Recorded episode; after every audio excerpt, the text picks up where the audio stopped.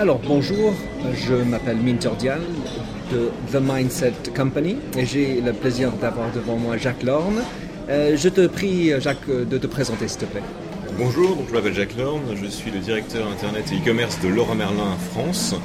Euh, précédemment, j'ai été directeur de groupe Jardin, l'entreprise Laura Merlin. Ça fait combien de temps que tu es chez Laura? 14 ans. Alors Jacques, est-ce que tu peux nous dire en quoi consiste ton travail actuel euh, au Roi Merlin alors ma responsabilité c'est donc la stratégie internet e-commerce de l'entreprise et je crois que le, sujet c'est de, voir finalement comment euh, internet euh, peut créer de la valeur pour nos clients et euh, peut permettre à nos clients d'avancer plus facilement dans leurs projets de bricolage et de rénovation de la maison. C'est superbe. Est-ce que ça fait combien de temps que tu exerces le marketing Globalement, ça fait, on va dire, bonne dizaine d'années que je fais du marketing. Et comment est-ce que tu peux décrire les changements qui ont lieu dans ce métier de marketing? Je, pense que si on parle précisément du, net, je ne parlerai pas de changement. Je pense qu'on est, on est face à une véritable révolution depuis euh, deux ou trois ans, au moins pour le, pour, le moment où elle arrive en France. Ça fait deux ou trois ans que les choses changent très fortement. Et entre autres, je pense que le web, maintenant, l'Internet rentre dans le quotidien des, des Français. Et ça, ça me paraît particulièrement frappant. Je pense que c'est, il y a un double détonateur à ça. Euh, un, c'est l'avènement des réseaux sociaux et, le, les changements qu'ils ont eu sur les usages. Et deux, c'est la mobilité, le fait que 15 euh, millions de Français ont Internet sur leur téléphone mobile. Et je pense que ça, ça a placé maintenant le web au cœur des usages quotidiens. Ça, c'est un grand changement pour nous au marketing. Et, concrètement, quand tu es dans le bureau, qu'est-ce que ça veut dire en termes de changement? Ça veut dire qu'on va devoir euh, intégrer, euh, comme je le disais tout à l'heure, intégrer ces, nouveaux outils. Et notre question au, marketing, c'est de, penser comment ces outils vont simplifier, pouvoir simplifier, faciliter la vie euh, de nos clients, de, nos clients. Je pense que c'est comme ça qu'on va créer de, va créer de la, valeur. Parce que avec Internet, hein, on va prendre un exemple très concret, avec Internet, le magasin ne ferme plus. Euh, le magasin est ouvert 24 heures sur 24. Hein. Euh, on, s'affranchit finalement, si on veut consulter les produits, on s'affranchit les heures d'ouverture et de fermeture, on peut consulter entre à, 1h du matin ou 11h du soir, et ensuite aller à 9h du matin acheter un produit en magasin qu'on a repéré qu'on a eu le temps de repérer tranquillement chez soi en ligne. Donc toute cette dimension de, praticité finalement qu'offre le web pour présenter une gamme de produits et de services, euh, elle est euh, spectaculaire et, extrêmement euh, déjà appropriée, consommée par les, par les, internautes. Mhm. Et tu me disais qu'en fait, à Leroy Merlin, vous avez une énorme quantité de produits. Donc vous avez aussi, donc, vous avez éclaté les horaires, mais vous avez aussi à gérer le, type de stock qu'on va mettre à disposition dans un magasin qui est très différent de ce que vous avez en ligne en fait. Oui. Et, et donc comment est-ce que vous gérez ça? Parce que si on regarde d'autres modèles, il y a plus de facilité de mettre plus de choses en ligne qu'en boutique, parce que c'est un peu contre-courant parfois. Non, il faut que je précise un point. On a une gamme euh, large, 60 000 références en, ligne, euh, dont une petite partie est vendue en ligne mais la gamme est probablement euh, pratiquement aussi large que celle d'un magasin, euh, d'un magasin moyen. D'accord, donc en fait. Il n'y a pas d'hiatus. D'accord, vous, vous, avez l'ensemble de la gamme qui est disponible pour les informations. Exactement. Alors parle-moi de l'utilisation de votre site par les consommateurs. Ils sont là pour quoi faire? Les consommateurs aujourd'hui, ils viennent essentiellement chercher de l'information sur les produits. C'est ça qui les intéresse. Donc c'est un site qui est avant tout aujourd'hui un site de contenu. Vraiment un travail sur la masse du catalogue et sur finalement mettre à disposition 60 000, 60 000 euh, référence d'une façon qualitative. Et je pense que dans une deuxième étape, effectivement, on pourra se préoccuper euh, soit globalement, soit catégorie de produits par catégorie de produits, des centres d'intérêt particuliers que les gens veulent voir. Peut-être que sur des produits décoratifs, ils veulent plus consommer de photos que sur des produits techniques, ils ont besoin de plus de caractéristiques techniques que ce qu'on en donne. Ça, c'est des choses qui peuvent venir dans un deuxième ou dans un troisième temps. Alors, et comment est-ce que vous faites par rapport aux, dans les boutiques? Parce que les boutiques, euh, la personne arrive, demande des conseils de quelqu'un. Il y a en ligne les 60 000 produits avec toutes les informations. Comment est-ce que vous faites pour que les personnes dans la boutique soient capables de, répondre au moins aussi bien Alors, on est historiquement dans les, certainement dans les cinq premières entreprises françaises euh, pour leur euh, dépenses en, formation. Donc on a euh, des conseillers de vente en magasin qui sont bien formés. Cependant, le, le web est un vrai challenge pour eux parce qu'il arrive parfois qu'il y ait des consommateurs qui arrivent et qui aient autant d'informations qu'ils en ont sur les produits. Donc ça suppose finalement de comprendre ce que veulent les gens, s'ils veulent qu'on leur donne un produit sans pratiquement poser de questions, parce qu'ils ont repéré sur le net et qu'ils savent précisément ce qu'ils veulent, ou si euh, ils vont, on va rentrer dans un process de vente assez traditionnel où l'échange entre le client et le vendeur va permettre d'affiner le besoin. Si le besoin est déjà affiné, je pense qu'il va falloir que, les vendeurs sachent discerner les clients qui finalement sont peu demandeurs de conseils, qui veulent juste trouver le produit et aller vite. Parce qu'ils ont fait ce travail préparatoire chez eux. Donc ça, c'était vraiment un changement pour les vendeurs qui doivent apprendre à apprécier ça. Est-ce qu'ils utilisent eux, enfin, est-ce que vous en faites de l'apprentissage à distance pour les vendeurs? On a des modules de formation à distance, mais sur la façon finalement dont les internautes intègrent le web euh, aujourd'hui dans leur euh, réflexion, dans leur projet d'achat, on n'a pas encore de module de formation dessus. Mhm. C'est un vrai enjeu. Alors, si on regarde l'Internet, pour toi, quels sont tes sites fétiches préférés pour, euh, duquel tu te ressources pour t'inspirer de savoir ce qui se passe sur le net? Alors, les gens qui me donnent de l'information sur ce qui se passe sur le net, c'est essentiellement mon équipe. Euh, les gens de mon équipe qui euh, sont des jeunes qui, m'informent de ce qu'ils ont vu, de ce qu'ils ont trouvé, et c'est comme ça que je me, je Sinon, moi, je lis euh, des livres, donc je lis les livres de Chris Anderson, La Longue Traîne et Free, et puis j'ai lu aussi récemment le livre de Crush It de Gary Vaynerchuk. Ah oui, Gary, le, wine, the Wine Man. Le Wine Man. voilà, c'est comme ça que je m'informe. Je lis Business Week tous les, toutes les semaines pour être au courant de ce qui se, ce qui se passe, la presse. C'est comme ça que je m'informe. Et alors, pour toi, quelles sont les plus grandes différences, vois-tu, entre les entreprises euh, françaises et les entreprises américaines dans leur approche Internet et nos médias? Il me semble que les entreprises américaines, pour celles que je connais sur les univers comparables aux nôtres, entre autres le bricolage, sont allées très vite vers une stratégie euh, euh, marchande en, ligne. et qu'ils en ont dans un environnement américain qui est extrêmement porteur parce que, le web est, à quelques années d'avance dans les usages quotidiens des gens. Et la taille est plus grande évidemment. le marché, marché domestique est plus grand, la logistique est beaucoup plus développée, donc il y a un certain nombre de facteurs qui sont extrêmement favorables. Il me semble cependant que les Français n'ont pas à pâlir parce que euh, leur euh, compréhension marketing, finalement, sur le fond, sur ce qui intéresse les gens, est certainement et euh, souvent assez aiguisée. Et donc, l'arrivée d'un environnement web plus porteur, d'un web qui est plus présent dans le quotidien des consommateurs est une vraie opportunité pour les Français qui veulent bien comprendre mm. euh, en détail finalement ce que le, que web et le web 2 peuvent leur, apporter. Il y a une opportunité qui est, formidable. il n'y a, pas de retard, je pense que ça, va, se, combler extrêmement rapidement mm. que, l'entreprise euh, a à, proposer parce que les gens vont aller euh, trouver de l'information là-dessus.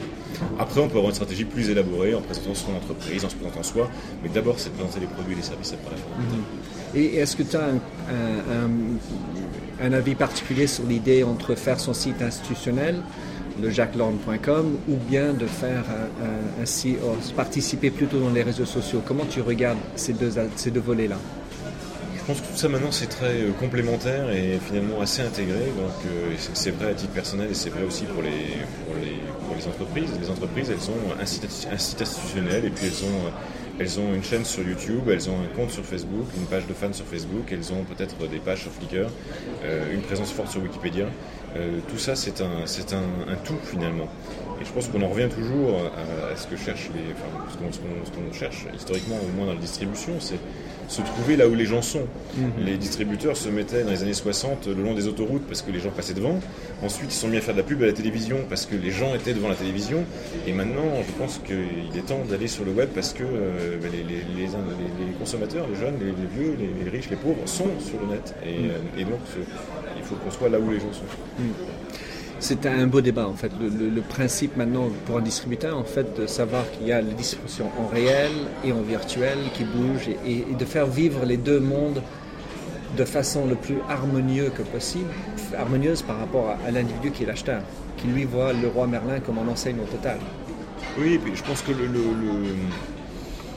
suivant les gens, suivant les périodes de leur, de leur vie, de leur projet, le, je reviens toujours à la question, la question de base qu'on doit se, poser, c'est comment on leur rend, grâce à ces outils, la vie euh, plus facile. Et on a des gens qui voudront euh, consulter en ligne et acheter en magasin, consulter en ligne et acheter en ligne.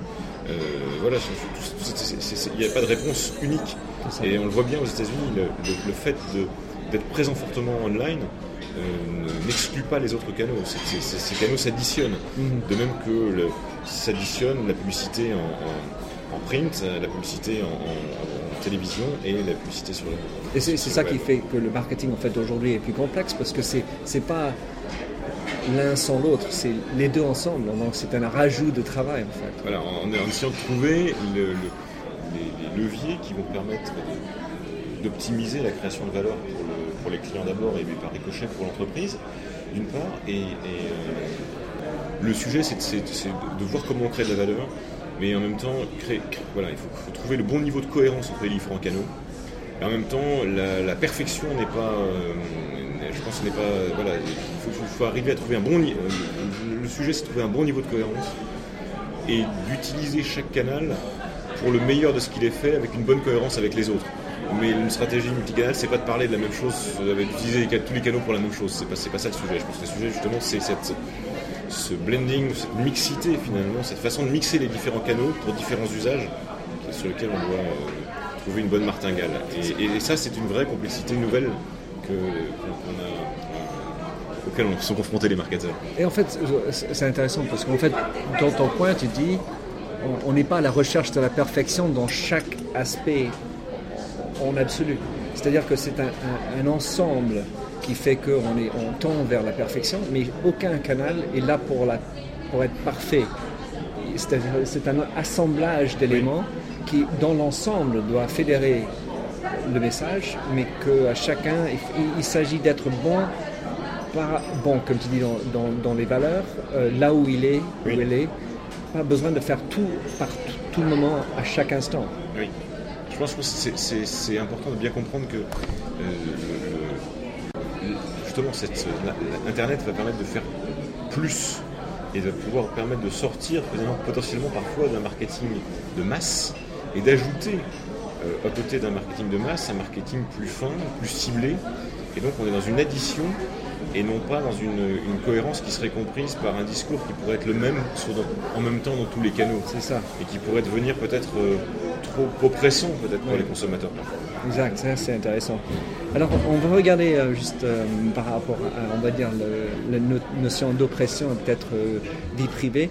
Pour toi, quelle est l'importance de la transparence et l'authenticité dans une stratégie Internet pour une entreprise? Crois que avec l'Internet, on est dans, le real time. Donc les choses vont très vite. Donc c'est vraiment important que l'entreprise soit un excellent niveau de transparence et de communication, de sincérité vis-à-vis de ses clients parce que ça, ça remonte très vite. Je pense qu'il y a quelque chose qu'on ne soupçonne pas encore en France, qui est l'arrivée de Twitter. Avec Twitter, on sait que les gens vont commencer à pouvoir euh, parler d'un produit positivement ou négativement extrêmement vite. Et ça, il va falloir l'appréhender et apprendre à, répondre et à piloter toute cette, communication euh, en temps réel, d'une façon simple et, authentique. Et si, si je traduis, enfin j'interprète, c'est que plus on est transparent, plus on est capable de mieux répondre à ces remonter l'information en real time. Oui, enfin, je pense que surtout il n'y a, plus de place pour la, il y, a, plus beaucoup de place pour la non, euh, pour la non transparence parce que parce que la, masse et la, rapidité avec laquelle se diffuse l'information fait que ce sera plus simple finalement d'être euh, transparent et authentique. Hmm. Alors on est dans l'authenticité parce qu'il y a un beau bruit derrière. Ouais. Alors. Euh, par rapport à l'anonymat en ligne, quelle, quelle importance attribues-tu à l'anonymat? Ce qui me paraît important et ce qui me paraît encore déficient, déficient aujourd'hui, au, moins en France, c'est que le, je pense que les, internautes ne sont pas lucides ou conscients des traces qu'ils laissent. Et après qu'ils choisissent de laisser des traces, ça c'est leur le problème de chacun d'entre nous. Mais je pense que les gens sont surpris, peuvent faire partie d'une association, peuvent faire partie d'un groupe qui, publie des comptes, qui publie euh, des, listes d'adresses sur, le web ou des informations sur le web. Et finalement, on ne sait pas si c'est de l'information qui est dans une sorte d'intranet privatisé entre les gens qui ont créé ça ou si ça va être public. parfois, on est surpris quand on tape le nom de quelqu'un de trouver des informations extrêmement personnelles. Donc, je pense que les, les, internautes ne sont pas aguerris au fait de savoir finalement de piloter ce qui va, ce qui va rester. Ça nous paraît fondamental. Après, c'est le choix de chacun qui, doit prévaloir. De ça, et, et, on voit que les grands, que les grands entre autres, euh, s'adaptent à ça en, proposant des possibilités de privatiser un certain nombre de, de contenus à la demande des consommateurs. Justement, de le rendre un peu plus transparent et pas opaque. De le rendre, ou de le rendre transparent, oui, ou de, de, rendre, de rendre transparent, non pas le contenu, mais de rendre transparent clair lequel, le, les paramètres. ce qui va être publié, ce qui ne le sera pas, ce qui sera visible par qui. Et ça, c'est là, il y a, des gens qui piloter les choses. Il y a du Facebook qui peut s'améliorer pour ouais. ça. Alors, euh, dernière question pour toi, Jacques. Euh, pour toi, quels sont tes mentors ou de, tes leaders d'opinion euh, du, duquel tu t'inspires dans ta vie c'est une, vaste question. Je, je pense que, parce que je, les, personnes que j'aime bien, c'est ceux qui font bouger vraiment les, frontières, qui l'ont fait ou qui peuvent le faire. Donc, je, te citer trois personnes comme ça qui viennent à, l'esprit, euh, dans un ordre un peu chronologique. Euh, Nelson Mandela, probablement. Jean-Paul II, pour, des raisons politiques probablement et humaines que, purement religieuses. Et puis, puis Barack Obama, je pense, qui, qui est un leader avec un, un charisme nouveau qui peut vraiment euh, certainement avoir un impact très, très grand sur la, de devenir l'humanité. Jacques, je te remercie beaucoup. Merci. I like the feel of a stranger tucked around me.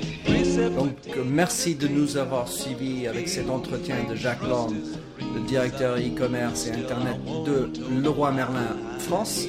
J'espère que ça vous a plu.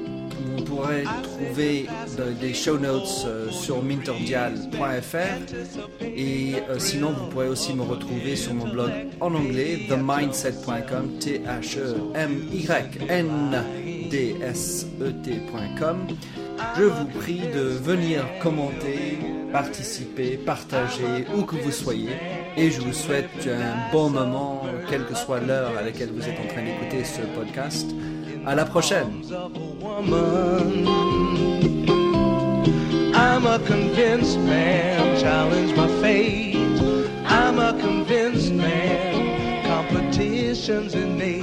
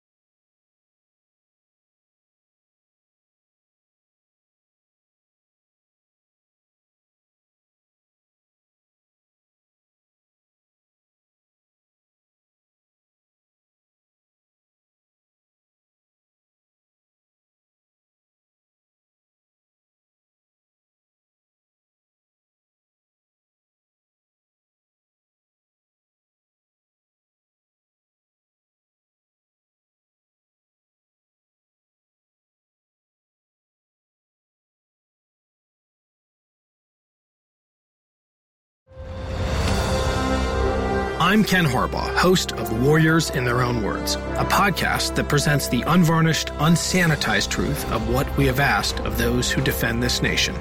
As a country, we need these stories more than ever. Stories from Americans who have borne the battle, including 30 year old remastered interviews with veterans from World War I recounting their time in the trenches of Europe and with veterans from World War II, Korea, Vietnam, and from our most recent conflicts in Iraq, Afghanistan, and other battlefields Americans may never have heard of. Hear their stories by listening to Warriors in Their Own Words wherever you find podcasts.